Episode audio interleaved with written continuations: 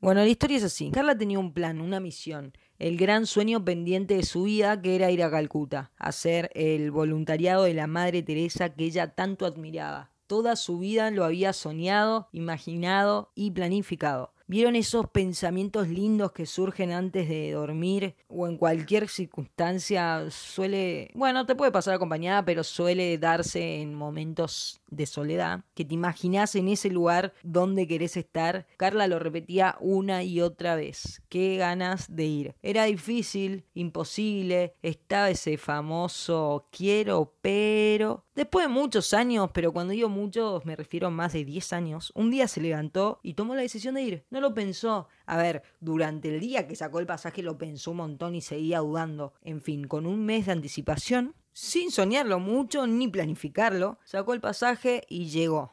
Ahora se viene la mejor parte. Sin mucha información, solo leyó un par de foros, algún que otro grupo de Facebook, chequeó lo mínimo indispensable por Google y como siempre, el consejo y sugerencias de personas que ya habían vivido esta increíble experiencia. Aterrizó en Calcuta precisamente en el aeropuerto internacional Netaji Subhash Chandra Bose. A ver, acá me voy a hacer un toque intelectual. Para quien no lo sepa, es un expresidente indio en los años 30 y pico 40 que luchó por la independencia. En fin, listo, lo cierro ahí porque si no soy un papelón. Tenía algo, indicaciones, Carla. Digo algo porque realmente era poca data para llegar a semejante ciudad. En alguna página internet recomendaban, por ejemplo, pagar el taxi de antemano porque después te duplicaban el monto y se venía la catombe. Ella sin señal en su celu, no tenía wifi, no podía indicar a dónde iba, no sabía si quedaba lejos o cerca del aeropuerto,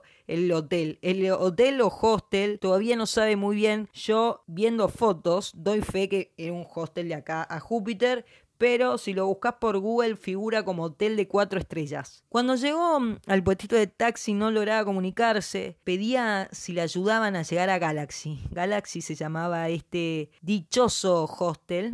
Ella me cuenta que le decían, eh, Hotel Four Seasons, y ella decía, no Galaxy. Para mí igual ni ahí decían Hotel Four pero bueno, ella me cuenta eso. Le pedía buscar en internet, ellos decían que no, y bueno, después de unos minutos bastante tensos, bastante preocupada, no sabe cómo, pero le dijeron que sabía a dónde tenían que ir. Se subió al taxi, que claro, algo se imaginaba. Recuerden que yo les conté que Carla soñaba con ir a Calcuta. Bueno, ella me dice que era 100 veces más fuerte de lo que se imaginaba. El taxi, para que se den una idea, abría la puerta y escupía, cerraba la puerta mientras el auto estaba en movimiento. O sea, era muy loco. Y nunca pensó qué tan lejos podía llegar a quedar este hotel premium ni siquiera estaba realmente segura, solo lo leyó muy por arriba, o sea, sobre Galaxy, no, no tenía ninguna sugerencia extrema como para ir a ese lugar, solo se acuerda de Galaxy, pues si no, no sabía dónde iba. En fin, 50 minutos después, el chofer le dijo, no sé en qué idioma, pero he aquí o he por aquí,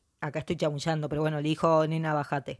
Peleó un poco ahí por la plata, pero ella tenía algo mayor en la cabeza, que era encontrar el lugar y tomar agua. No, no puedo seguir detallando todo, pero viajó durante un día y medio y no tomó agua en ningún lado ni escala, porque entre todos estos foros, grupos de Facebook, eh, sugerencias, decía que el agua era tóxica, que no tome agua en ningún lado. En fin, caminando entre calles rotas, tuk-tuk, ruido, vacas, musulmanes, carretas, sin saber hacia dónde. Especificaba Carla el ruido de los musulmanes, como que era muy impactante. Pues pongan en YouTube ruido de, musulmanes rezando. Todo realmente fantástico. Ahora me río bastante, mil disculpas, pero bueno, eh, ha sido fuerte. Acá quiero hacer un pequeño paréntesis, nuevamente desde mi lado tan intelectual. A India se lo conoce como uno de los países con más religiones activas en el mundo. Por eso, más allá de que el hinduismo sea eh, la religión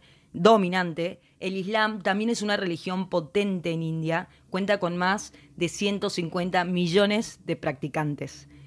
Para que dimensionen, el hinduismo representa aproximadamente 850 millones en India entonces dirán, ¿y cuántos habitantes tiene el país en total?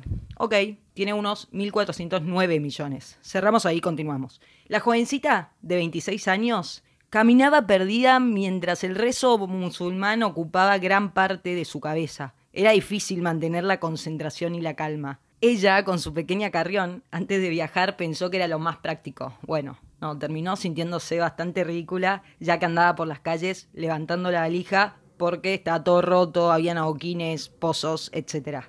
Ella sentía la necesidad de que alguien la comprendiera, preguntar y que le entiendan, conversar que la saluden, sentirse en casa, cómplice y segura, alguien que entienda su idioma, sus señas, su mirada, algo. Luego de varias cuadras, de la nada apareció un cartel que decía hostel. Ingresó y sintió que no era el lugar para quedarse. Decidió seguir caminando en busca del famoso Galaxy. Derecha, izquierda, no tenía ni una orientación. Lejos, cerca, no lo sabía, fue intuición pura. Estaba aturdida. Caminó ya unas 15, 20 cuadras más y de pronto, de golpe, sí, apareció ese cartel que estamos esperando hace rato. Sí, sí, sí, sí. Encontró Galaxy. Un buen hombre en la puerta, muy atento, le dio la bienvenida al grito de un Good Morning. Carla se sorprendió, sonrió y al fin habló. Esta vez empezaba a encontrar esa seguridad que tanto buscaba. Alguien la estaba saludando después de unas tres horas de haber llegado. El anfitrión tenía una sonrisa impactante y contagiosa. Conversan y le cuenta que alguien le había recomendado el lugar y por supuesto le pregunta si se puede quedar ahí.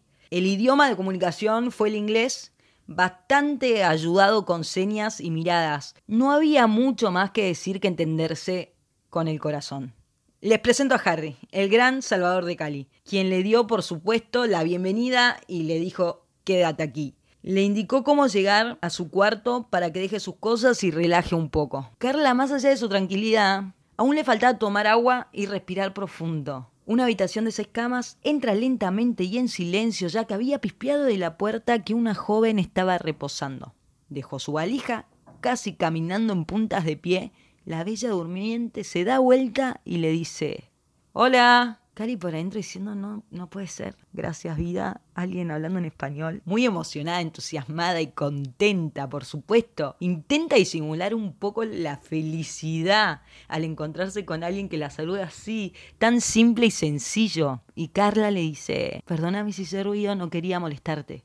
La mina eufórica dice, no pasa nada, tía, no hagas caso. Cali nuevamente por dentro diciendo, oh, por Dios, esta chica es española, la amo. La mujer le dice, ¿qué tal? Mi nombre es Irene. Yo soy Carla, perdóname, no quise hacer ruido. Descansa. Hasta luego, tía. Un gusto. Ese día, Carla e Irene fueron a recorrer juntas la ciudad de la mano del increíble Harry, quien se tomó el atrevimiento de proponerles una vuelta en moto para que conozcan Calcuta.